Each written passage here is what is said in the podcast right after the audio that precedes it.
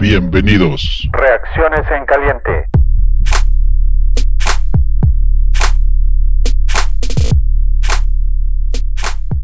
Saludos a todos los escuchas del podcast Fanaticosos, Yoshua Maya por aquí. Dolorosa derrota, muy dolorosa, que nos deja prácticamente al borde de la eliminación, salvo un milagro difícil de, que suceda. Eh, un juego muy cerrado, muy peleado, que se tuvo la oportunidad de empatarlo al final con, con una jugada ahí de pitch and catch. Pero, pero molesto, la verdad, por esa, esa llamada de los oficiales en, en contra de Patterson en el despeje, que no nada más nos quitó el balón, sino también se los dio a ellos con 15 yardas adelante y se fueron arriba 7-0. Era difícil venir de atrás todo el partido, incluso abajo 18 puntos era complicado. Se peleó, pero creo que la temporada no se termina con, con la derrota en este partido. Hubieron derrotas que, que dolieron demasiado. La de Raiders, por supuesto, eh, una de las que de las que más dolió. Y ni hablar, parece que tenemos que pensar en 2020 y ojalá se haga un buen trabajo en agencia libre y draft para, para tratar de reforzar a este equipo que, que regrese a, a una temporada ganadora y a los playoffs. Em, creo que la defensa este año, a lo mejor en números no tanto, pero, pero la, la gran diferencia es los sacks, la presión al curva contrario y que no estamos robando balones y, y eso nos ayudaba demasiado la, la, temporada pasada con muy buenas, muy buenas posiciones y, posición de campo también. Ni hablar, se perdió contra el rival, pero con la cara al sol y a pensar en 2020, aunque sí todos queríamos haber llegado a los playoffs. Un abrazo. Bueno, pues ya está. Ya hemos vuelto a la realidad. Esto es lo que hay. Tampoco eh, nos tenemos que sorprender. Después de tres victorias entre tres rivales eh, muy flojos, por cierto, cuando, cuando hablemos de que este año hemos estado en un récord cercano al, al 8-8, pues bueno, habrá que plantearse a quién hemos ganado, porque solo tenemos una victoria de, de algo de nivel esta temporada. Y, y, el nivel que hay, pues es el que, el que hemos visto hoy, que es el que hemos visto en todos los partidos medianamente importantes, aunque hoy delante no había un rival difícil, o sea, había un rival bueno, pero no un equipo de, los de la élite de esta competición. Podría hablar de, de, la defensa y de sus fallos de placaje, podríamos hablar de los, de los árbitros, podríamos hablar de, de Trubisky. Y hoy no tanto su toma de decisiones, pero sí sus, sus pases eh, completamente atrasados, flojos. Podríamos hablar de muchas cosas, eh, pero yo hoy quiero hablar de, de O sea, de verdad, eh, cada vez me plantea más dudas. Bueno, en realidad no tengo dudas. Eh, no puede ser. O sea, necesitamos un head coach que quiera ir a ganar los partidos, que salga para ganar los partidos, que tome decisiones coherentes, porque, porque yo lo que veo no me, no, no me cuadra. En el primer drive o en la primera parte nos jugamos un cuarta y seis o cuarta y siete cuando nos cuesta hacer siete yardas una maravilla y, nos lo jugamos y luego en las, cuando ya vamos 19 puntos abajo, 18 puntos abajo, no nos jugamos los cuartos down. Eh, la llamada de jugadas otra vez lamentable. He visto que cada vez que a Trubisky se le deja salir en Scramble hace cosas, pero otro, otro, otro día otro día malo de, las llamadas de jugada de, de Nagy. Eh, esa conversión de dos puntos que yo creo que se debería haber jugado en el primer touchdown para saber si te vale con un touchdown para empatar o si vas a necesitar un touchdown y un field goal y, y, actuar en consecuencia el resto del partido. Entiendo que es, que es lo más óptimo. Eh, me da la sensación de que no quiere ir a por, a por los partidos, de que hasta que no lo ve totalmente perdido, no, no suelta amarras, no suelta el equipo. Entonces cuando salen algunas cosas, tampoco todas, pero bueno, salen algunas cosas. Eh, jugamos con miedo y, jugamos con un reflejo de lo, que, de lo que es nuestro entrenador, que sinceramente, si el año pasado fue el coach del año, este año tiene que ser el coach de excepción total y absoluto y necesitamos que se replantee muchas cosas. Este partido hará daño, siempre hace daño perder en Green Bay y hará daño a Trubisky porque se han vuelto a ver las costuras, hará daño a, a Nagy y bueno, nos hace daño a todos. Cierra la temporada, nos habíamos hecho ilusiones en este tramo final, pero, pero no va a ser así. En fin, un saludo desde España de su amigo Sergio García. Me pueden seguir en Twitter como arroba sergcio y Bear Chicago Bears. Adiós a la temporada 2019, adiós a nuestras oportunidades de tener playoffs para enero del 2020. Yo creo que hay material con el que trabajar, hay mucho que cambiar en el equipo, pero creo que hay futuro para esta franquicia, para lo que será la temporada 2020. Yo creo que hay que tener confianza. Trato de ser positivo ante este panorama tan negativo que está viviendo el equipo, pero seamos optimistas, hay con qué trabajar y yo creo que este partido fue el resumen de lo que fue la temporada. Se empezó flojos, se perdieron muchos balones y se cerró, se cerró fuerte pero no lo suficiente para poder jugar en enero. Síganme Twitter como arroba el críptico. ¿Qué tal amigos de los fanaticosos? Pues felices porque ligamos una victoria más contra un rival con el que en teoría teníamos una disputa directa por uno de los últimos boletos a playoffs. El equipo se vio muy bien, destacar lo que hace Mitchell Trubisky, un eh, partido eh, discreto, de parte de nuestro coreback, pero muy efectivo y ni qué decir al momento de correr la pelota, esa anotación eh, al final del partido donde se arma de valor y corre las últimas yardas para llegar a la zona de anotación, bien vale la pena destacar el progreso tanto eh, físico como mental que ha tenido nuestro número 10. También destacar la labor de David Montgomery, que a, pesar del balón suelto en la segunda mitad tuvo los arrestos para... Eh, mantener para, para que el, nuestro equipo posicionara el ataque terrestre que a la postre fue clave para mantener la posesión de eh, la pelota y no dejar eh, que los vaqueros de Dallas se metieran de nuevo al partido. La defensiva, destacar una actuación discreta pero también efectiva. Khalil Mack eh, estuvo presionando mucho a Dak Prescott. Afortunadamente se pudo reflejar en las, en las estadísticas al registrar una captura. En general creo que la labor del equipo muy bien, muy bien en lo general de ambos lados del balón. Ahora, a esperar que en las últimas tres semanas podamos ligar otras eh, tres victorias para poder acceder a la postemporada. Creo que lo que viene en el final del calendario para nuestro equipo es muy importante, pero con estas victorias que han ligado nuestros osos de Chicago en las últimas semanas, nos da para pensar que probablemente sí sea todavía complicado acceder a jugar en enero, pero como se está viendo el equipo es de verdad, de verdad eh, eh, creo que es importante, creo que es importante que en diciembre se pongan las pilas. Ya lo, ya lo empezaron a hacer esta semana venciendo a un rival muy fuerte como eran los Vaqueros de Dallas. Eh, esperamos que en las próximas, la próxima semana también jueguen tan bien como lo hicieron el día de hoy. Por lo pronto nos vamos tranquilos al fin de semana sabiendo que nuestro equipo está carburando nuevamente. Mi handle de Twitter, arroba gil-padilla. Nos vemos en, y nos escuchamos en el próximo podcast. Bear Down. Hola fanaticosos, yo como el América, odiame más. Sigo siendo Team Mitch y sí me estoy poniendo de pechito para que me acribillen. Este, le falta, pero yo creo que va bien y yo creo que va a llegar a ser muy bueno.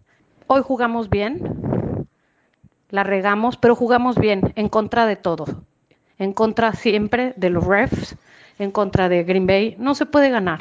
Este, sí hubo regadotas, pero yo creo que el partido de hoy fue bueno y, y yo creo que nuestra temporada que viene vamos a estar mejor y yo creo, yo me quedo con Mitch. Eso es todo. Que tengan un bonito domingo. Hola fanáticosos, yo soy Matos y este es mi 2 Minute Drill de la derrota del día de ayer contra los empacadores de Green Bay. Nuevamente una derrota contra el odiado rival, una derrota que termina de sellar nuestro destino esta temporada, una temporada que podemos dar por fracaso, fracaso total. Esperábamos tanto de este equipo, la temporada del centenario y nosotros creíamos que éramos ah, contendientes al Super Bowl y pues no vamos a estar nuevamente en playoffs. ¿Qué podemos rescatar? Que dentro de todo, en un partido bastante, bastante irregular y mediocre de nuestro equipo, lo peleamos hasta el final. Por ahí pudimos haber empatado al final, pero las oportunidades desperdiciadas fueron demasiadas. Aun cuando las cebras no estuvieron de nuestro lado, pudimos haber hecho mucho más. Queda la duda, queda la duda a mí en lo particular, aunque la defensa tuvo una actuación regular, una buena actuación. ¿Qué pasó con nuestro pass rush? Es increíble, seguimos sin presionar al coreback rival, no los dejamos, no los presionamos, no, Rogers hizo lo que quiso y aún cuando, cuando no tuvo un gran juego fue más por las limitaciones que ya tiene él que por lo que nosotros permitimos. Del otro lado, pues bueno, Trubisky da la de la de arena, por la de cal, por las que iban de arena, no tuvo realmente un buen partido, aunque pues bueno, ¿no? Si, este, si estos van a ser sus malos partidos, pues bueno, sí podemos esperar mejores cosas de nuestro coreback titular, que seguramente tendrá una temporada más al, al, al, en control de nuestra, de nuestra ofensiva y esperemos a ver qué pasa, ¿no? Al final pues acaba el sueño, terminan nuestras aspiraciones y lo único que podemos aspirar es terminar con récord ganador esta temporada, construir para la siguiente. Es importante que, que empecemos a probar esos dos partidos que quedan. Quiero ver a Nal, quiero ver a Bars, ya no quiero ver a Hicks, visiblemente lesionado. No podemos arriesgarnos a que se, a que se agrave la lesión. No está al 100% y no tiene caso que siga jugando, ¿no? Ánimo fanaticosos, una temporada más al olvido, una temporada que nos vuelven a quedar a deber, pero como siempre estaremos apoyándolos. Un abrazo a todos y down. Fanaticoso, muy buenas noches. Terminando el partido de Green Bay contra Chicago en Lambeau Field. El marcador es lo de menos, pero si alguien no se lo sabe, son 21 puntos de Green Bay contra 13 de Chicago. Con esto prácticamente quedamos eliminados, ya de manera real, matemáticamente hay una posibilidad muy mínima de que algo suceda, pero en términos prácticos estamos viendo hacia el 2020. Hoy en la noche está Paul y Juancho. Muy buenas noches, señores. Muy, muy buenas noches, querida comunidad de fanaticosos. Podemos platicar de, de, este partido. Como, como lo dijo Master, un microcosmos de la temporada 2019 y ahorita entraremos de lleno con todo el análisis, comentarios, etcétera. Buenas noches, señores. Buenas noches, Juanchito. El primer debate fue de qué íbamos a hablar. y la realidad de las cosas es que eh, creo que todos estamos de acuerdo que tenemos que empezar a ver hacia el próximo año. Y yo les pregunto, las preguntas, las dudas, los cuestionamientos del 2019 los trasladamos al 2020 o hay alguna respuesta al, respecto ya solucionada para el próximo año? ¿Qué creen? Tenemos nuestro... ¿Cómo vamos a empezar el próximo año? ¿Dónde, donde estamos dejando esto o, qué onda? Yo, a mí no me queda claro. Voy, voy a comentar algo eh, que que, de veras no, no, no he dejado de pensar, ¿no? Y es, este, ser, este año habrá sido un mal necesario en la trayectoria de Nagy como head coach, como el gran head coach, o habrá sido el inicio del declive para Matt Nagy como head coach. Yo, yo, yo creo que esto, esta debacle 2019, que es una debacle, estoy de acuerdo con eso, eh, no, no, no logro entender hacia dónde va. Es muy posible que Matt Nagy acabe siendo uno de los mejores head coaches de la historia de, Chicago, por el liderazgo que tiene, por su contacto con, los jugadores. Tiene. E, es parte del equipo. El, equipo lo respeta. Y eso está claro porque en, en esta reacción de estos cuatro o cinco partidos, con todo y que había cuestiones muy decepcionantes, el equipo estaba ahí con él, ¿no? Entonces, yo, espero, expectativas 2020, que, que haya aprendido de esta debacle, porque yo creo que, así como en la construcción, eh, el, los cimientos, la simbra, etcétera, para, para poder llegar a construir un edificio, creo que el gran problema de 2019 fue en el off-season, en cómo se pensó que esta ofensiva iba a avanzar eh, en, en vez del 101, en el 202. Y, y, y, creo que la manera en la que quisieron armar el equipo con muchas filosofías, eh, un poco para, eh, en inglés como outsmart la, las, las otras defensivas, creo que no, no, es, no es lo que jaló, ¿no? De, entrada con Hellfridge, con los RPOs y no, no, no, es lo que funcionó en mi opinión. Yo, yo creo que lo, lo, pensaron demasiado, le pusieron demasiado en el plato a los jugadores y cuando simplificaron, realmente se dominaron algunos partidos. Entonces, me, quiero quedar con la idea que 2019 fue lo que hizo crecer a Matt Nagy para el futuro más que el inicio del declive. Tú piensas diferente, ¿no, Juancho? Eh, no, creo que creo que en ese sentido eh, estoy estoy un tanto de acuerdo contigo. Yo creo que, que fue una una gran llamada de atención para Nagy. Fue un gran jalón de orejas para, para él como entrenador. Eh, como, como líder, bueno, todos conocemos el liderazgo que tiene, eh, el compromiso que tiene eh, con sus con sus jugadores, el compromiso que tienen los jugadores con él, pero, pero yo creo que él, él estaba muy en sus laureles del, por el tema de, de, lo que hizo el año pasado. Creo que este se quiso comer el mundo de la NFL y el mundo de la NFL se lo comió a él. Creo que es un claro, claro eh, golpe de, de que en la NFL se gana con base en el trabajo de día a día y con base en la constancia. Eh, no hay mucho que innovar en esta liga. La, la, realidad es que han llegado personas como Matt Nagy queriendo revolucionar la liga, eh, como en su momento lo hizo hace un par de años este, el entrenador de los Rams, como lo hizo el de, el de Filadelfia, pero en realidad a esta liga no hay mucho que, que hacerle. Y la verdad es que cada vez se vuelve más complicado.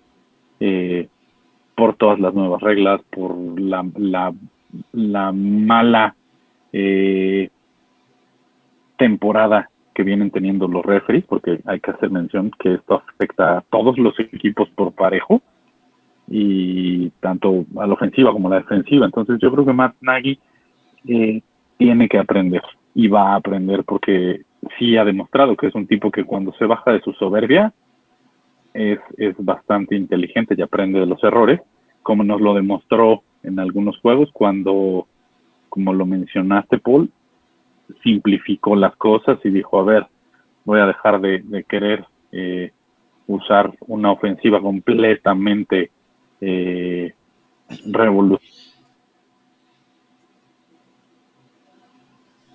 a, lo más básico. Creo que lo único que le falta por aprender a Matt es ocupar eh, un poco más la carrera. Y esto lo menciono justo por el, por el juego de, de hoy. Eh, estábamos jugando contra una de las peores defensivas contra el ataque terrestre y la verdad es que lo, lo vimos muy poco y es un claro reflejo de lo que ha sido nuestra ofensiva esta temporada. Sí, sí, yo, yo, aquí quiero comentar algo, Master, perdón que, que me meta, pero el, el, lado terrestre de nuestra ofensiva, este año en general fue un verdadero desastre. Muy, muy poco, muy pocos juegos con buena producción de ese lado. Y si nos vamos a y nos subimos al lado de Pace, eso es algo que debe de mejorar enormemente. Y, y, no sé si es talento o coacheo o una mezcla. Y yo me diría que es una mezcla, porque porque tenemos jugadores con cierto talento que no han sido utilizados correctamente para, para ese bloqueo por tierra, pero también tenemos jugadores que les hemos dado unos contratos enormes porque fue lo menos peor que pudimos firmar, ¿no? Como es el caso de Masi, que metes a, a Lucas Cornelius y mejora ese lado, ¿no? Pero hoy también se vio mal Lucas Cornelius. Cornelius Lucas, ¿no? Sí, a ver, miren, um, no, queda, no me queda duda que dentro del campo es una cosa y fuera del campo es otra. Y me refiero a que probablemente el coach y, eh, el coreback fuera del campo sigan en control del equipo, los, lo, el resto de los jugadores, el resto del equipo lo sigan viendo como esos dos líderes grandes del equipo. La realidad es que a la hora de trasladar lo que están haciendo en los entrenamientos al campo, está fallando. Por muchos motivos. Pero no pueden reflejar, no se puede, no pueden plasmar en los juegos todo lo que pueden hacer y se supone que están haciendo en los campos de entrenamiento. Y eso es muy grave. El juego de hoy, para, para ejemplificar, es una calca de todo lo que no se debe de hacer o lo que se hizo bien en los últimos juegos que se ganó y por los que todos pensábamos que la, ofensiva estaba levantando. En este juego volvieron a esa práctica de juego que es que no les da resultados, que no les ha dado resultados en todo el año. 53 intentos de pase es demasiado para nuestro coreback. Absolutamente. No voy a entrar al detalle si es bueno, si es malo el coreback. Simplemente 53 intentos, 53 dropbacks es mucho para nuestro coreback. No hay balance, no tenemos el, el, equipo de jugadores, me refiero a los, a los jugadores. Eh, podemos decir, Pace construyó este equipo para que nuestro coreback tuviera 53 dropbacks. La realidad es que tienen que hacer algo al respecto porque no va a funcionar el próximo año así. No importa cuántas veces lo intentes de esta manera, la construcción del roster a la ofensiva no está para el tipo de juego que estamos viendo y que vimos hoy. No sé si están de acuerdo, pero yo veo que muchos de estos problemas se van a trasladar al 2020, a menos de que Pace, y hablo Pace porque es el único que puede hacer algo al respecto, cambie bastantes de estos jugadores. Tyrant y línea ofensiva sin duda, sin duda. Yo, yo quiero comentar y, voy a estar en línea con lo que acabo de decir. Yo creo que este, el desastre defensivo de 2019 fue desde la planeación de, del playbook, de cómo se, se entrenó a los jugadores, de tratar de tener este, libro gigantesco de jugadas. En, repito, el momento en el que se simplificó y dejaste que los jugadores jugaran de manera rápida, el, equipo se vio muy diferente. Ejemplo, Cowboys. Hoy mismo, un partido extremadamente diferente al primero de los Packers. Yo no, por ningún motivo voy a decir que se jugó bien a la ofensiva, porque si quitamos el cuarto cuarto y, dejamos así como garbage time aside, que no, no sé si es garbage time o no, 21-3, eh, definitivamente la ofensiva de Packers empezó a jugar demasiado conservadora, tierra, tierra, tierra, o tierra, tierra, pase, ¿no? Pero, pero quitando el, cuarto cuarto, sí movieron el balón. Y, otra vez, con estos errores tontos de, drops o, por ejemplo, el, los, oficiales, ¿no? O sea, no, puede ser también lo, que pasó. Y, no podemos decir que este partido se perdió por los errores de, los oficiales. En eso yo creo que todos estamos de acuerdo. Pero sí contribuyó. Y eso es decepcionante que en una liga como la NFL siga habiendo este tipo de pláticas en las que no puede ser que contribuyen al resultado. No fue la razón. Ni estoy diciendo que hubiéramos ganado ni nada. Pero el partido también se hubiera jugado diferente. Entonces, varias, varias, varias cosas que, que me llevo de este partido que creo que en 2019, perdón, en 2020 no, no se trasladarían con una planeación adecuada, respondiendo a, a ese cuestionamiento, Master. Es que, mira, cuando tienes un, cuando tu única herramienta es un martillo, a todo le ves forma de clavo. ¿eh? O sea, ese es mi punto. Creo que en el, que en el campo lo único que Puro aire. tenemos es un martillo, ¿sí? Y, y- y es todo lo que sabemos hacer. O todo lo que Nagy sabe hacer. Es eso para lo que Pace le mandó y le armó un juego. Un Ahora- juego, un un- una escuadra de jugadores. perdón. Ahora, pregunta, ¿no será un tema de, de coordinador ofensivo? O sea, Helfrich, nadie habla de Helfrich. Para mí se me hace una, una de las contrataciones que parecía innovadora y que acabó siendo pues bastante mala. De- esa es mi opinión, porque, porque no creo que sume. O sea, por ejemplo, ¿qué pasa si hubiéramos contratado a, a Greg Roman? ¿No? O sea, lo hubiera, no existe, ¿no? Pero me refiero a, a- a qué decisiones va a tomar Pace. Yo pronostico que Helfrich se va y sí. llega un coordinador ofensivo que, que realmente eh, rete a Nagy, ¿no? No que se vuelva ahora su, sujetador de, jugadas. Tradicionalmente el coach arma su staff. Eh, el GM le manda los jugadores, en este caso, pero eh, si Nagy trajo a Helfrich es porque Nagy quiso traer a Helfrich. No creo que se lo hayan traído este, de ninguna manera.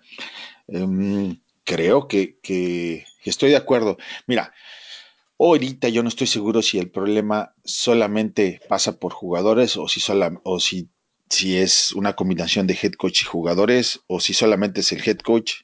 No tengo la menor idea. En, una co- en la conferencia de prensa, Mitch decía que este juego pudieron haberlo hecho mejor si, si en las jugadas movían el pocket, que el pocket fuera más eh, movible, más se deslizara.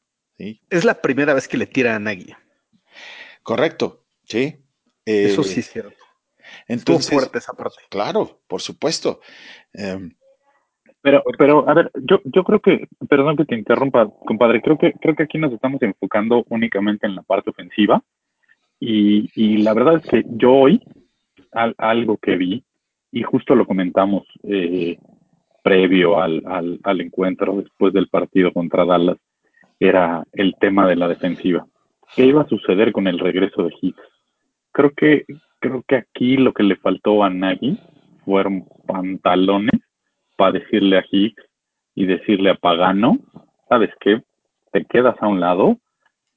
Eh, el tipo dos, dos veces se lastimó el brazo, nuevamente, lo que te pudo haber generado que, que esa lesión que, que de la cual viene saliendo se agrave más, el tipo lo pierdes prácticamente también la siguiente temporada solo por aferrarte a un juego que sí es muy importante, pero, pero las veces que estuvo Nick Williams en el campo, se vio mucho mejor que, que, que Hicks.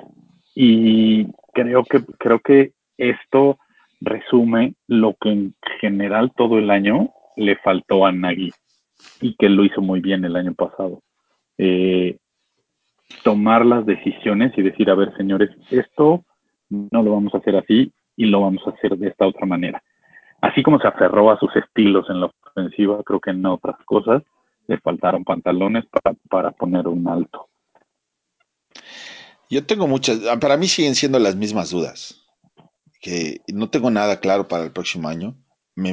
Desde mi punto de vista, comenzamos donde estamos hoy, el próximo año, con las mismas En preguntas. ceros. En- sí, en Sí. ceros, con, con la esperanza de que Sí, sí, todo mejore, pero con los mismos cuestionamientos. Claro. Aquí quiero, quiero comentar, o sea, sí y no, porque no sabemos qué va a suceder al cierre de la temporada, ¿no? Si mantienes a Helfrich, si mantienes la misma manera en la que se han hecho las cosas, yo, yo en mi opinión, Nagy sí se merece un tercer año como head coach, ya lo hemos platicado mucho, ha hecho cosas muy buenas. A final del día, tiene un récord de 19 ganados y 11 perdidos, lo cual es un, aproximadamente un 70% de, de éxito, ¿no? Es, eso nos dice, en mi opinión, que se merece un tercer año como head coach, que además ya todos sabemos que se va a quedar por el tema económico, ¿no? Está en- entra su tercer año de cinco de, contrato. Ahora, si toman las mismas decisiones de seguir necios con seguir metiendo RPO como la base de la ofensa, de seguir con el mismo esquema de bloqueo de la línea, yo, creo que estamos destinando justamente a lo que acabas de decir, Master. Pero si hacen cambios y, meten a alguien que realmente, que realmente complemente a Nagy en el juego terrestre y, hacemos que el juego terrestre sea un arma, yo, creo que aquí ninguno de nosotros tres vamos a esperar. Y, perdón, Juancho, que ahorita nos seguimos centrando a la ofensa, ¿no? Pero creo que vale la pena primero centrarnos en la ofensa y después ir a la defensa. Eh, lo, que, lo que nos queda claro a los tres es que no vamos a tener éxito como ofensa si somos unidimensionales, como lo decía Master. Con, con el tema, con la analogía de martillo clavo, ¿no? O sea, sí necesitamos tener un ataque terrestre poderoso que vaya de la mano del ataque aéreo. Si no, o sea, hoy lo vimos. ¿Jugó Mitch bien hoy? yo creo que no jugó bien, y yo también puedo decir que no jugó mal. Tuvo unos pases espectaculares, ¿no? Y tuvo algunos pases malos, sí, totalmente de acuerdo. Ahora, si, si complementas a Mitch con un juego terrestre poderoso, como lo tiene, por ejemplo, Lamar Jackson en Baltimore, pues realmente la vida de, de Mitch es, es otra, ¿no? Estuvo constantemente con, con jugadores defensivos en su cara lanzando unos pases espectaculares para mí, Mitch tuvo más jugadas muy buenas que malas, ¿no? Entonces. hoy, hoy, hoy, hoy Mitch yo creo que, que, jugó bien. No te voy a decir que jugó extraordinario. Creo que jugó bien. Eh, hoy tuvimos una falta de, de, de dos armas a la, a, la, a la ofensiva, que es lo que nos ha achacado toda la temporada volvimos a padecer del de, ataque terrestre y volvimos a padecer porque los Tyrants desaparecieron. Hoy los Tyrants eh, prácticamente su participación fue nula. Entonces lo vimos en los juegos anteriores cuando los Tyrants participaron más activamente y se volvieron un arma ofensiva. La ofensiva en general, todo nuestro ataque tomó una dimensión mucho más amplia, cosa que hoy no sucedió. Hoy intentó tirarle un pase a, los Tyrants, que además estuvo a punto de ser casi interceptado, pero de allí en fuera creo que no buscó a los Tyrants en, ningún otro momento, todo fue entre Robinson y, Miller. Y para de contar, y en eso estamos de acuerdo los tres.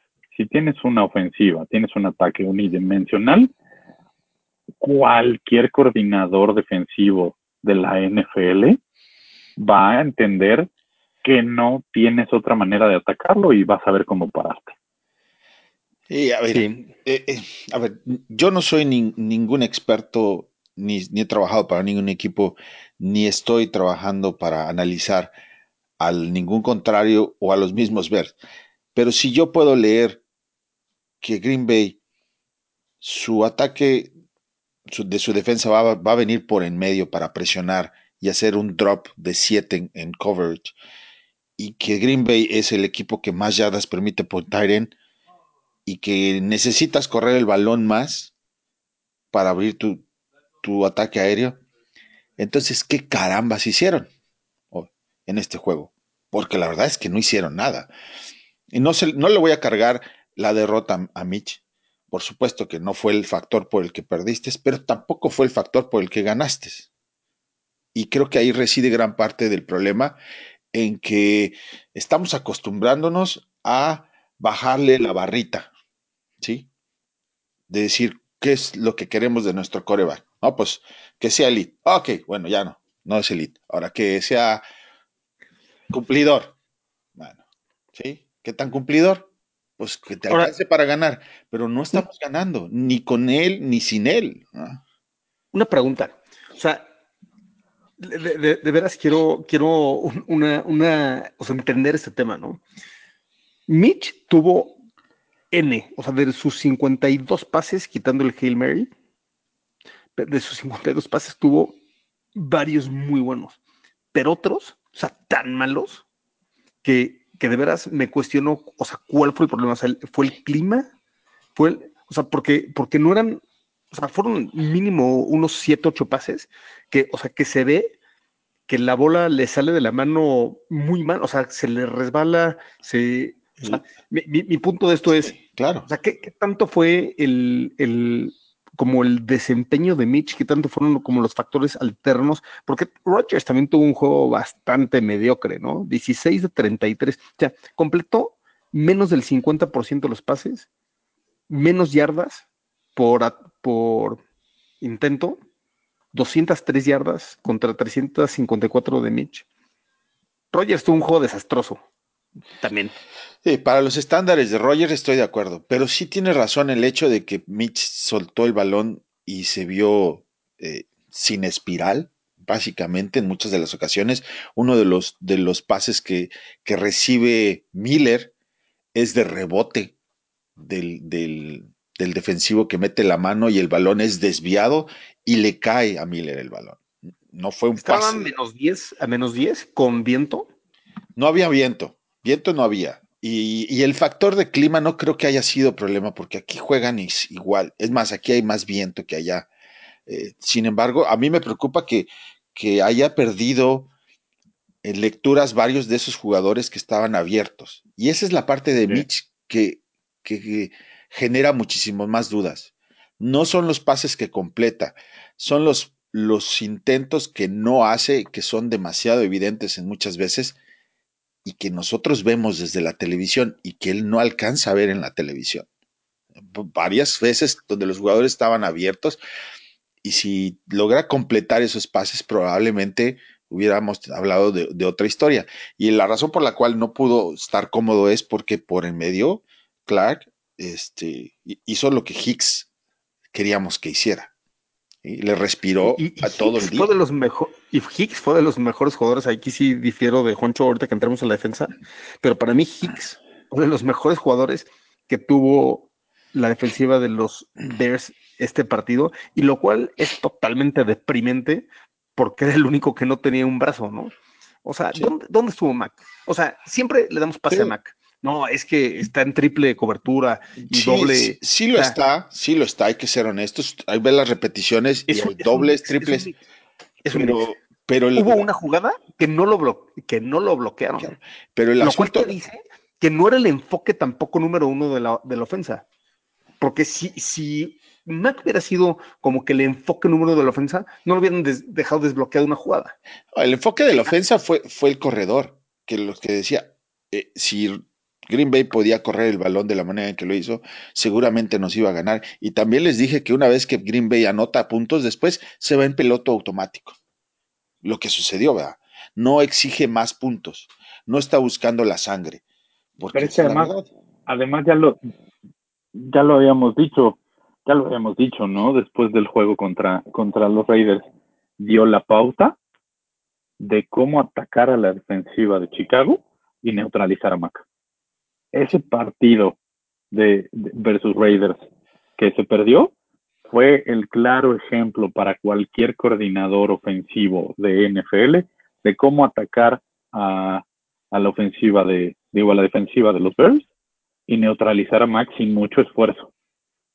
Porque, porque sí, Mac hace, hace su chamba, presiona, tiene, tiene mucha presencia, eh, pero, pero justo si, si tú mandas ataques por el centro o por el lado donde no está Mac y todos esos ataques son terrestres, Mac no va a llegar. Tampoco le puedes pedir que haga, que haga maravillas más de las que ya hace, porque las hace, pero necesitamos, y este año lo que se ha necesitado es algo que el año pasado tuvimos a la defensiva, es un complemento para Mac que ayude a que los equipos contrarios tengan que pensar dos veces qué hacer. Y el año pasado lo vimos. Lynch, el año pasado, se vio muy bien. No estoy diciendo que haya sido algo espectacular, pero se vio bien. Eh, Floyd el año pasado se vio espectacular Roy eh, Robertson. después de que regresó de, de Roy Robertson Harris.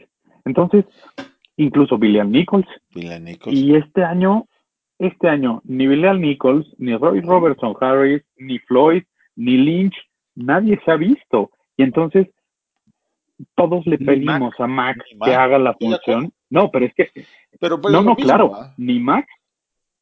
Pero, pero ¿por qué no se ve Mac?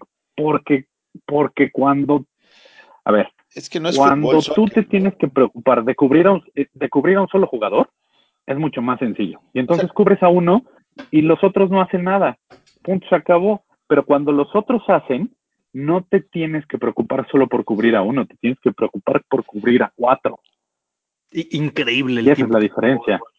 Sí, en, en- Increíble. en- en el básquetbol, por ejemplo, dices tú, ah, yo soy LeBron James, dame el balón, yo voy a ganar el partido. Se acabó. ¿va?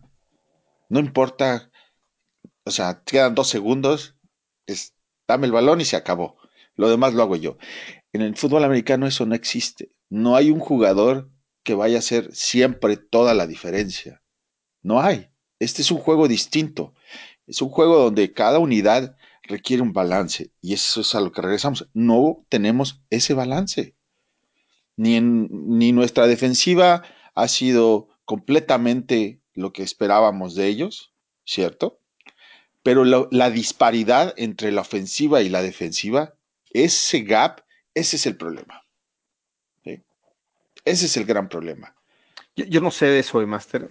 Yo no sé porque yo, yo creo que hoy Green Bay jugó bastante mal a la ofensa y sin embargo tuvieron 7, 8 jugadas de 20, 30 yardas. Que no tenemos nosotros. con- con- con errores, no, pero aquí sí, es- o sea, unos errores defensivos, Sí. o sea, de veras de, de- de jalarte el pelo, ¿no? O sea, porque, porque, ¿por qué la defensiva tan mala como Green Bay, como lo platicamos en el previo, por qué esa defensa tan mala no tuvo esos errores?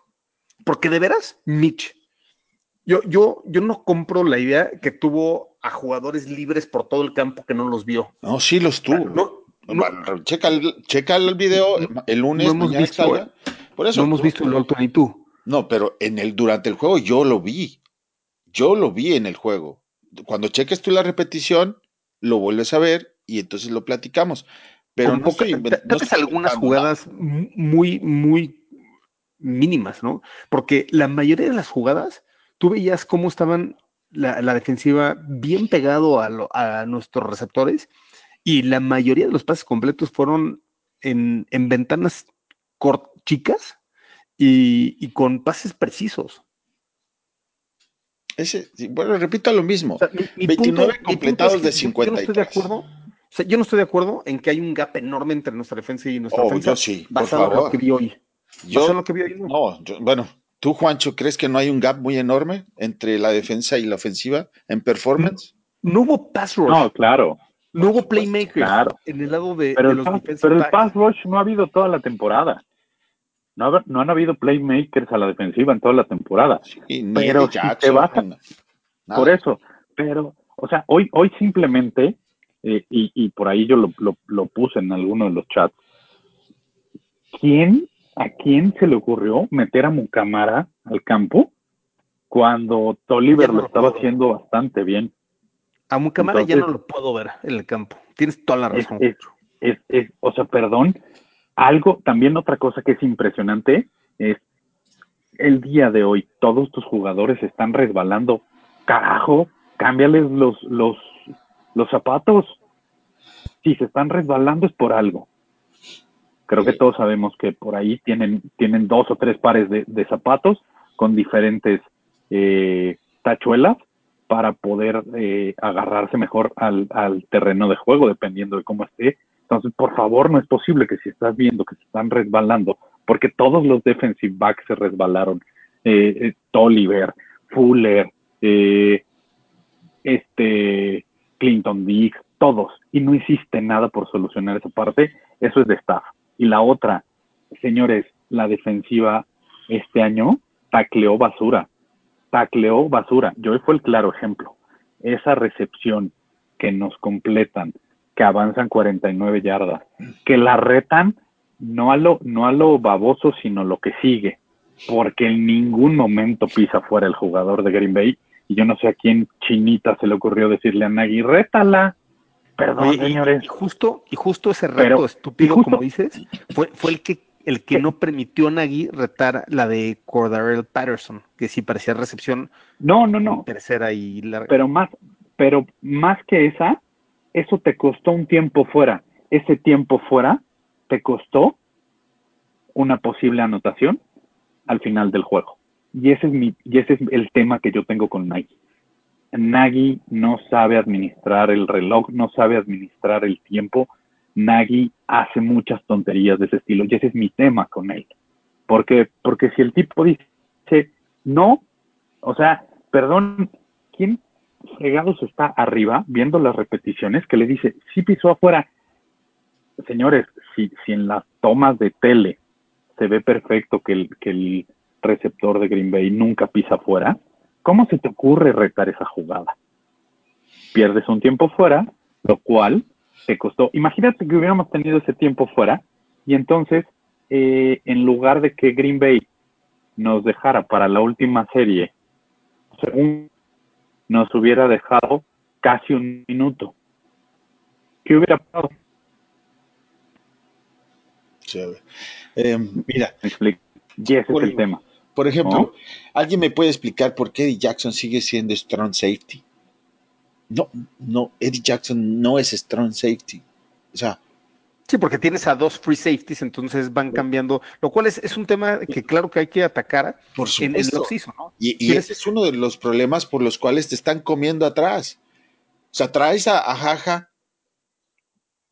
yo se los dije. O sea, Que hoy ok. taquilló basura, jaja. Ah, bueno, entonces, entonces cuando digo que el que invitó todos a la mesa es el culpable, es Pace, es por algo. ¿verdad? Le estás dando una serie de jugadores que no son exactamente lo mejor para el sistema de juego que tienes. Es que no se Ahora, puede. a- ahora yo, yo, yo sí quiero regresar a este tema de este gap potencial entre la, la defensa y la ofensa. En el año, yo, yo creo que tienes toda la razón, Master. Yo creo que en el año la defensa jugó mucho mejor que la ofensa, pero hacia adelante, basado en lo que vi este año, tampoco me voy nada cómodo, ¿no? En la defensa. Como que fu- fueron partidos raros, ¿no? O sea, por ejemplo, hoy a Chicago le costó mucho trabajo meter puntos adentro de la yarda 30. Justamente cuando los Packers llegaban a la yarda 30, Es cuarta, era cuando cuarta era, era cuando nuestra defensa se hacía mantequilla, ¿no? O sea, una, una carrera de, de 20 yardas de, de Aaron Jones para touchdown, un pase de 30 yardas para, para el 17 Adams, Devante Adams para touchdown. O sea, un- unos, o sea, del lado, de- no sé cómo explicarlo. No, hoy, del lado hoy de la jugaron defensa- mal. Está bien, sí es del lado cierto. de la defensa, del- ni siquiera jugaron mal, jugaron bien, excepto siete jugadas explosivas. Co- o sea, Hoy como fueron, hoy inentendible. fueron un reflejo, hoy fuimos un reflejo De de todo lo que ha temporada. sido Chicago ¿ves? todo el año. Sí, Es Exacto. así de claro. Mira, estoy o sea, cierto. ¿cómo, cómo pierdes, cómo pierdes un partido Destellos, en la que, destellos o sea, de, ¿qué, de cosas qué- buenas, pero en general todo mal. qué- qué dijimos en el previo? La clave va a ser la posición. Si ahorita les dijera que uno de los dos equipos tuvo 34 minutos 22 segundos y el otro 25 minutos 38 segundos, ¿cu- Oh, ¿cuál pensarían que fue el equipo que tuvo 34 con 22? no, pero es que estamos hablando de, de que estás teniendo arriba de 83 intentos. Correcto. Lo cual me parece increíble. O sea, el que controló el balón fue Chicago, 83 jugadas contra 58 de Packers, 415 yardas contra 292 de los Packers, 9 conversiones de tercer down contra 5 de los Packers. O sea, ¿cómo, cómo pierdes un partido de esa manera? ¿no? O también- Porque este- porque este fue un tema deporte- de cuarto, cuarto nada más, fue un tema de todo el partido. O sea, el balón No por se eso. todo el partido. Este deporte se gana no por estadísticas, no por posesión, no por número de Por terceros. puntos, claro. Si tú anotas, si no basura. no gana. Y, y, y Green Bay Pero la es- ofensiva está cómodo entregando para el balón. anotar más de... y- y- exacto, pero además la ofensiva no tuvo para hacer más de, de 13 puntos. O sea, perdón, Creo que es el, es, es de los dos lados. es el primer, el primer juego donde tenemos dos receptores con más de 100 yardas. ¿No? Sí. Creo que, creo, Caramba. creo que sí. Sí, por, su- o sea, eh, eso habla de que avientas el balón y avientas el balón y avientas el balón, pero no estás avanzando. ¿Sí? O sea, sí está ¿Cuántos pases recorriendo el laterales dieron hoy? Uf, qué bruto. Y no sé cómo le encanta a Nagy, ¿va? Se aventó como tres o cuatro. ¿eh? No, claro. O sea, el punto es que puedes recorrer el balón y llegas y sacas cero. Cero puntos. Recorres la tres. cancha y sacas cero puntos o tres. Y recorres la cancha y otra vez. pues, al- por eso una vez dije, al paso que vamos necesitamos cinco, visi- cinco visitas al- a, la zona roja de Green Bay para meter 15 puntos. ¿verdad? Y necesitamos pateador, ¿no? Tu- Fuimos a, a dos cuartas y cinco, una cuarta y siete, desde, desde la yarda 30 de Green Bay, 28 de Green Bay. ¿Por qué no podemos meter una patada de 40 yardas? Yo no, me, yo no me voy a ir a dormir desde el punto de vista de decir sobre el equipo y pensando que el próximo año va a ser mejor. Híjoles, a mí me cuesta mucho trabajo. Que soy muy realista en las situaciones que veo y, y yo no veo una salida cómoda y fácil para el siguiente año. Como decir, no, si modificas esto y le mueves aquí y le quitas acá y le, y le apuntas aquí, ya, estamos listos. No es cierto. Yo veo que Yo todo creo eso se que- traslada. Yo sí, creo, yo sí creo que hay tres, cuatro movimientos que se deben hacer no matter what para tener éxito en 2020. El primero, en mi opinión, hay que hacer un cambio en el staff de coacheo ofensivo y tal vez también defensivo, ¿eh? en, en algunas posiciones que me parece indispensable. Y ese es el- para mí el primer cambio. Segundo, era difícil 2019 sin mucha inyección de talento joven, obviamente por la decisión de traerte a Mac y, y por draftear a Miller, que Miller jugó muy bien este año en, en los últimos partidos, empezó muy mal, obviamente. Este, pero el segundo es, tienes que draftear a dos linieros ofensivos en las primeras dos, tres rondas Y end, y end, ¿no? O sea, end. Y necesitas otro safety y necesitas otro cornerback. Sí, sí necesitas posiciones. Y la verdad es que, híjoles, si te vas a ir a, a la agencia libre para traer algo que te sirva en esta ventana que supuestamente todavía tenemos hacia un campeonato, pues está eh, Eso de la ventana, la verdad, yo no la compro. Yo, yo creo que yo creo que los equipos de la NFL o tienen éxito sostenido o están constantemente en, en- en el sótano. O van una vez a playoffs y, y- y tres años no. ¿no? O sea, eso de Pues la así ventana. estamos. yo- es- Vamos es una vez a playoffs y tres, ¿no? No, no, no, estamos mucho peor que eso.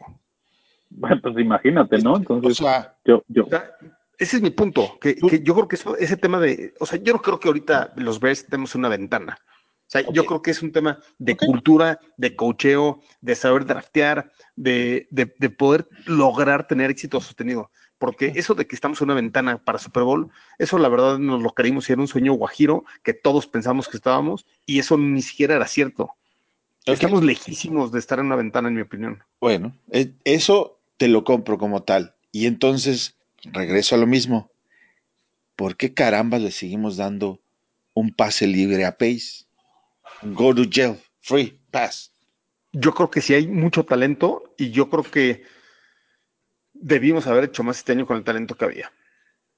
No, pero, pero en eso sí tiene razón, Toño. La verdad es que a alguien que también ya tenemos que empezarle a, a pasar su factura es a, es a Ryan Pace, porque Ryan Pace, eh, señores, tomas a Floyd con una, ¿qué fue? ¿Octava o, o séptima de, primera ronda? E- Era onceava y hubo Pero un trade para subió, subió. Por, por eso, imagínate, o sea, eras onceava, subes para, para ser noveno y te llevas a Floyd. ¿Y Floyd qué ha hecho? ¿En serio? Oye, Floyd pero, es- pero- pero te voy a decir algo ahí, Juancho, ¿eh? Y, y no, no es que defienda a Pace. Bueno, sí, en general sí lo, en general sí lo defiendo. Pero si ves esa ronda, hijo, ahorita lo voy a googlear. Pero de veras, hay puro desastre a partir de Floyd, ¿eh? O sea, el pick 10, 11, 12, 13 hasta el 20. O sea, de veras, puro desastre, incluyendo ahí Eli Apple. Drafteado. Lo, que un tú me digas, no, pero, pero- no pero- podemos pero- decir eso para pero no, GM. pero eso no es una justificación. O sea, Sí, claro. ah, entonces, como todos lo hacen mal, pues yo también lo voy a hacer mal. Entonces, si O todos roban, yo también robo. Si todos fallaron, es justificable que yo falle. O sea, No, simplemente que ese año no hubo talento en la primera ronda como para decir, es- es- realmente falló no, mira, ahí eh, creo que de- de- Ah. ahí, ahí es donde en gran parte a veces tenemos estas pláticas y diferimos. Es que yo siento que son muchos, y te incluyo en esos muchos, creo que es injustificable la manera en cómo protegen, en este caso a Pace o a veces a Mitch, sobre protección. ¿Por qué? ¿De dónde viene? O sea, no, no es justificable. Es, es simplemente, vamos a hablar realmente de lo que está haciendo. Y lo que está haciendo, yo lo veo que no está del todo bien. Tú me lo acabas de confirmar diciendo, "Hey, todo esto de, de, la ventana de campeonato, pues es pura ilusión óptica. Bueno, entonces eso solamente ayuda al hecho que digamos que Pace no está haciendo las cosas bien. Pues yo, yo creo que aquí como todo en la vida, ¿no?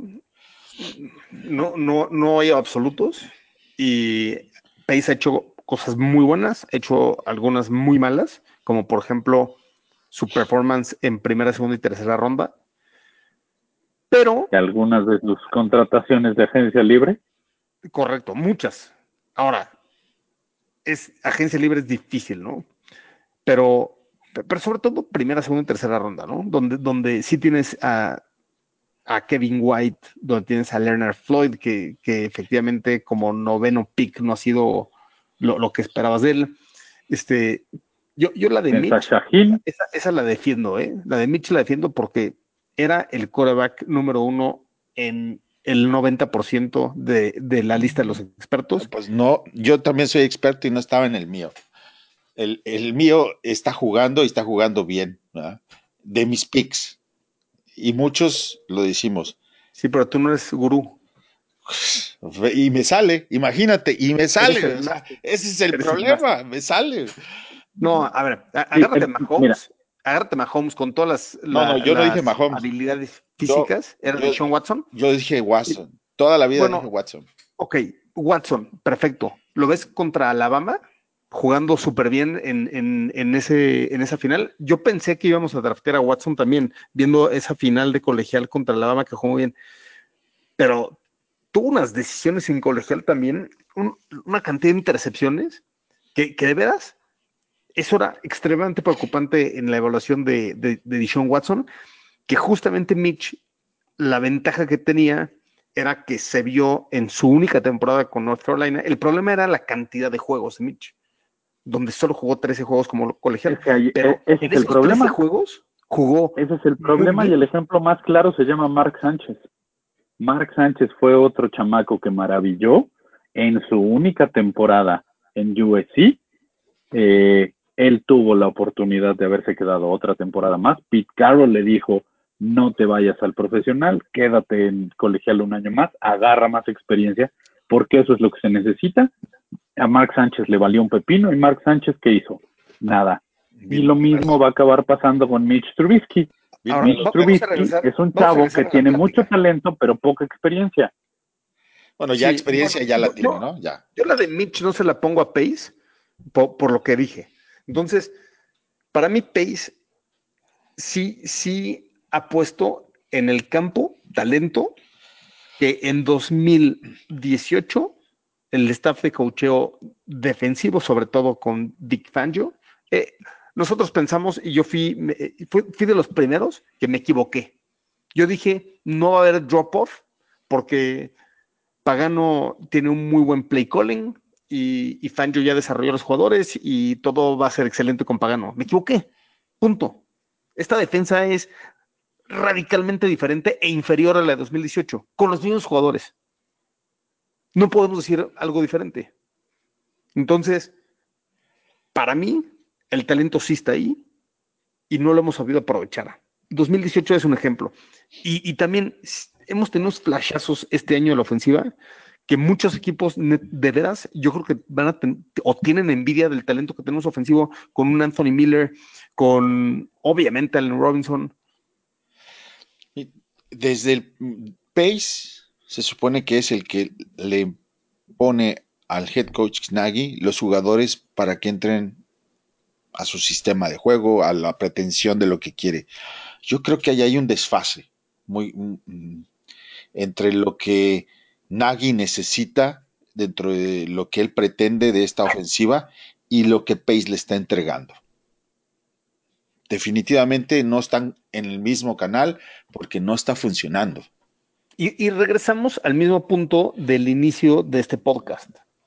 ¿Cuál es la pregunta?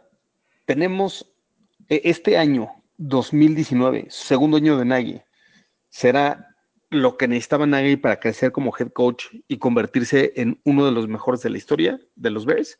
¿O, o este es el inicio del declive de su carrera como head coach? Nadie de nosotros tres podemos contestar esa pregunta, obviamente. No, pero sí puedes ver una yo tendencia, tengo- ¿no? Yo tengo esperanza. No, es que, es que la NFL no funciona como, como tendencia. Porque, ¿Cómo no? porque, repito, hiciste un off-season total. O sea, no puedes decir 2018, primer año de Nagy, excelente, segundo mediocre, entonces el tercero va a ser malo. No, o sea, puede, puede haber un bounce back, ¿no? Entonces, para mí, repito, las franquicias de la NFL que tienen éxito, tipo Steelers, Baltimore Ravens, Packers, Patriots, son, son equipos que han tenido una identidad, una filosofía desde drafteo hasta, hasta qué coaches, aunque cambien de coach, ¿Correcto? pero, pero tienen éxito sostenido. Estoy de Para acuerdo. mí, para mí, ahorita lo peor que puedes hacer Es- es blow up el front office, blow up el cocheo y empezar de cero. Yo lo, único tienes- que digo es que hay un desfase entre todo lo que acabas de decir. Es pero justamente es donde normal. un desfase. Es no, normal que no, un es desfase, normal. Porque estás Buffalo- empezando Buffalo una filosofía. 26, juegos, 26 jugadores de su ofensiva son nuevos. Creo que nada más se quedaron 6 del año pasado. Sí, pero, ok, O sea, por decir uno, ¿verdad? Uno. Sí. Pittsburgh no ha tenido una temporada perdedora. El head coach de ahí. Le avientes lo que le avientes de jugadores. ¿Sí? Entonces estoy de acuerdo contigo. Pero tienes que estar de acuerdo en que hay un desfase entre el GM y el head coach. Ese, esa tendencia, ese nivel de, de, de, de qué vamos a hacer y hacia dónde vamos, yo no lo veo claro. Les- Ahora, no Nagy tampoco saliendo. ha tenido, Nagy tampoco ha tenido una temporada perdedora. Mm.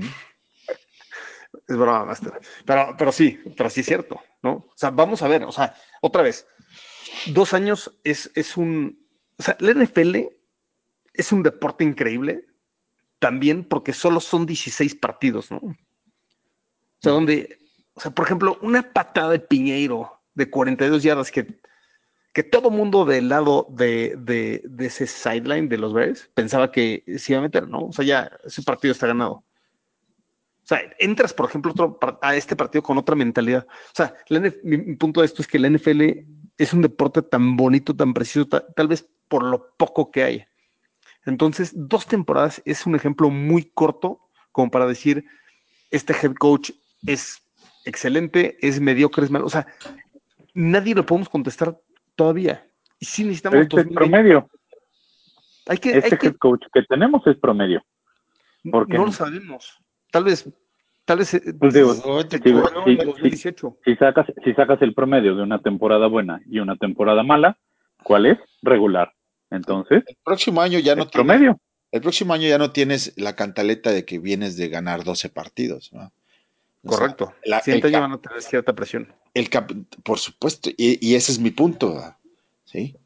Eh, yo no veo que le puedan dar rápido la vuelta a este asunto. Eso no es mi lectura. ¿verdad? Lo A siento.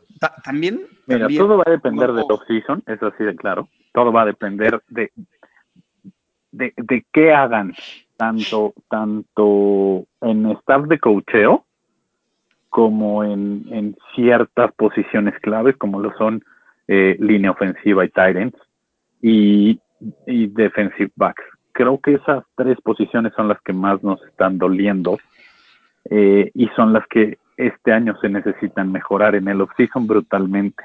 Además, como lo mencionó Paul, eh, Helfrich ha venido nomás a robar dinero porque prácticamente él está ahí nomás para, pues, para no hacer nada, para cobrar.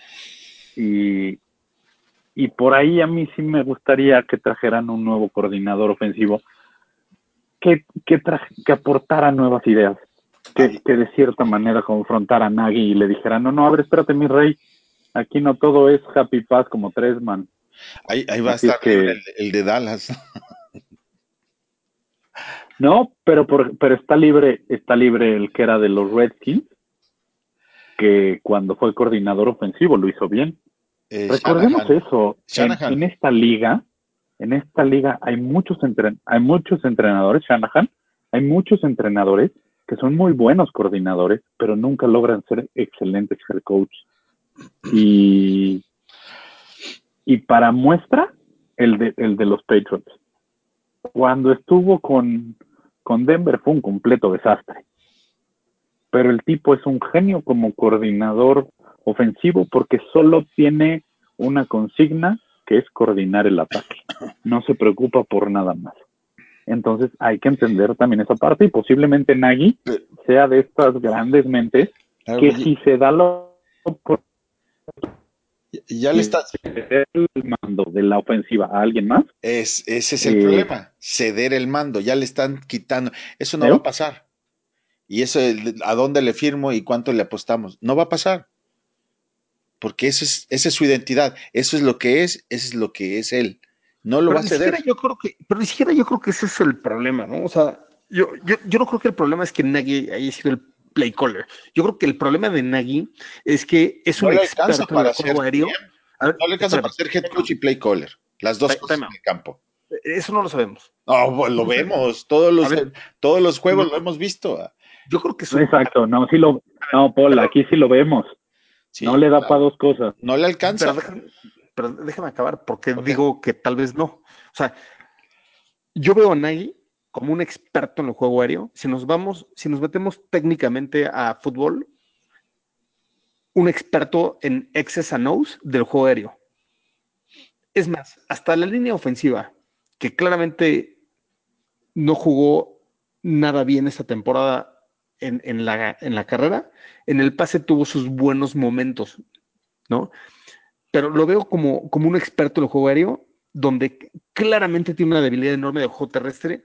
Y Helfrich es la peor combinación que puede haber, porque es más, Helfrich heredó de Chip Kelly en 2013, o sea, 2000, hasta 2012 fue coordinador ofensivo con, con Chip Kelly, y a partir de 2013 fue el head coach de Oregon por cuatro temporadas. Heredó un contendiente al título de colegial y lo llevó de ser contendiente a cuatro ganados, ocho perdidos en su cuarto año en Oregon. En mi opinión, una pésima contratación. En teoría, un experto de RPO. Punto. O sea, ni modo. Helfrich no es, no es el complemento para Nagy. Nagy Estoy- necesita pero ¿quién- un Pero, experto en pero el ¿quién lo aceptó? ¿Quién lo aceptó en su equipo? Estoy de acuerdo, estoy de acuerdo que no es la mejor opción, pero el que venga alguien más tampoco va, nos, nos va a solucionar. sigue, no es penicilina. Sigue, yo, yo de veras me hago huelga afuera de Hallas Hall. ¿eh? Eh, vamos a hacer en enero, en, en enero en, en calzones Oye. afuera de Dallas Paul, Yo haciendo veo, huelga. sí, la misma mancuerna de head coach y, y QB para mí es un problema muy grande. Ahí sí te acompaño a la huelga. Yo, yo, yo ahí difiero. O haces algo. Entonces van a tienes ir que hacer los algo. dos. Yo ti- tienes que cambiar Yo- yo uno otro. porque La- a ver, esa si te- mancuerna no funciona, si te funciona el juego terrestre, pero no entonces es muy probable que el juego aéreo tenga muchas más posibilidades. Pero es que es lo que tienes. Yo les digo de una vez a los fanáticos, miren, compren pastillitas de, para tranquilizarse porque la próxima temporada vamos a ver al mismo head coach y al mismo quarterback y vamos a estar viendo más o menos la misma medicina. Yo difiero totalmente. Yo este año vi al Mitch que quería ver en muchos sentidos. Se tardó mucho en desarrollarse, totalmente de acuerdo. Hoy, hoy lo viste. Pero sí, hoy, hoy, hoy vi, ahí vi al Mitch. completamente a otro jugador. Te repito, no fue la razón por la que perdieron, tampoco fue la razón por la que van a ganar. A ver, lo, lo de hoy, Mitch lo hizo con la presión que tuvo. Rogers tuvo visión perfecta todo el partido prácticamente. Mitch tuvo encima a Kenny Clark todo el partido. Y jugó mejor Mitch que Rogers. Mitch, no lo vas a poder hacer que lea todo el campo. Nunca. No está. No es su habilidad. No, lo sabes. Es porque ya lleva tres años, el padre, y no lo hace. Pues, pues, pues lo hizo en su sexto año. Tú me sigues diciendo a Brice a lo mejor el próximo año lo podemos contratar porque es agente libre, ¿verdad? Si quieres abrir, lo traemos. Dices tú. Sí. no, no, no. Yo, yo, no quiero un coreback de 40 años. No. Yo ya quiero... estamos muy viejos, los de 40 y 41. Sí, pues, sí, porque... sí, si va a jugar como juega Brice, que se lo traigan. Yo no tengo problema, ¿eh? No, yo, yo, yo, yo no le tengo amor a ningún, este año... a ningún jugador. No, a ver. A ninguno. Para mí, para mí es el equipo. Tenemos suerte de tener a Mitch No, hombre. No, no. Pero bueno, ese va a ser un eterno, una eterna discusión. Y de hecho quería evitarla en este podcast. Así es que ya vamos a cerrarle. Ya. vamos a despedirnos. Creo que platicamos bastante. Bueno, por ahí, ya, nada más para cerrar. Si mandamos, si mandamos a Mitch a Cincinnati por su primera ronda mm. y tomamos al de LSU. Yo burro, oh, en fin. No, este la, la, el valor de una primera ronda. ¿sí? Y fíjate, ahí está Wilson y ahí está Mariota y tampoco asegura absolutamente nada. Yo, yo sí soy de los que pienso, a, aunque Mitch llegue con, si quieres, con la presión enorme con la que va a llegar 2020, yo me quedo con Mitch y ver estos tres años, porque Hoy. justo cuando tuvo la, la presión más grande este año, cuando toda la prensa nacional lo quería ver fuera y mucha de la prensa local lo quería ver fuera, tuvo sus mejores partidos. Y eso me dice mucho de Mitch. Yo creo que tenemos suerte de tener a Mitch. 2020 va a caer. La presión más fuerte la tuvo en la semana 1. Y no, y, porque era el partido inaugural y no pudo ganar. con ella. Juegos que necesitas ganar. Es, es otro tipo de presión. Hoy la tuvo. Es otro tipo de presión. Es o sea, más, no, es presión. Sí, es presión mediática. Tú es, tienes. Es, es así, es simple presión mediática. Tú sí, tienes, pero tienes que, echarle la que culpa demostrar lo que traes. del, no, no. del desastre del primer juego, yo, yo creo que es mucho más que eso. Hoy, eh, a ver, tocó el balón. No jugara una, una sola, a ver, no jugó una sola jugada de pretemporada de por, por lado aéreo. Bueno, O sea, a como ver- dices, tampoco Aaron Rodgers jugó otra temporada. va. Bueno, y tiene Ah, 13 bueno, años siendo uno de los Ah, pues es que hace rato así me contestaste. ¿verdad? Entonces, mira, tú tienes dos, dos asientos de temporada en el estadio. Tú te quieres quedar con Mitch, invítalo a todos los juegos. No, ir con el máster. Bueno, este, pues vamos a dar nuestras cuentas de Twitter ya para cerrarle aquí. Juancho, Eh, señores, ya saben, a mí me encuentran como arroba juanchoname34, ahí para molestar a Paul y también a Toño y, y seguirle, eh, empezar el, el hashtag Fire Nagy and Fire Pace on Fire, este, también. ah, Paul, ¿cuál es tu handle de Twitter? arroba osos Chicago y, y quiero cerrar la plática de hoy. Obviamente todos los que estamos aquí en Fanaticosos y, y todos los que nos escuchan, queremos lo mejor para el equipo, ¿no? Difícil, este, ¿qué, qué tanta paciencia debemos tener? Nos gustaría ver que ganen, que ganemos el Super Bowl todos los años, está difícil, la NFL es difícil. Pues bueno, obviamente yo aprecio enormemente la diferencia de opiniones, porque también es lo que nos hace crecer como fanáticos, como, ¿no? Y, y les puedo decir que con todo y todo este desastre de temporada, ha sido un verdadero gusto ver a nuestros osos de Chicago un año más, porque si no disfrutamos esto, es un juego al final del día, ¿no? Hoy, hoy mi hijo de cinco años estaba enojadísimo con el partido, ¿no? Ah, Y, y ya le somos decía, dos. Es, es un juego, es un juego. O sea, también va- vamos, disfrutémoslo, ¿no? Es un juego. Entonces, lo mismo le digo a todos ustedes, lo tenemos que disfrutar, es un juego. Paul, yo estoy del lado de, de tu, de, de tu hijo Simón. Estaba, pero Acuérdate que los niños, los niños son sabios. y los borrachos dicen la razón. Eh, eh, mi cuenta de Twitter es arroba YM Contreras. Eh, muchas gracias por escucharnos. Tenemos dos, dos partidos más. Estamos cerca del podcast número 100. A final de cuentas lo vamos a hacer esta temporada. Por ahí trataremos de planear algo padre. Y bueno, por hoy es todo. Buenas noches y los dejamos como siempre los hemos dejado. Bear Down, Chicago Bears.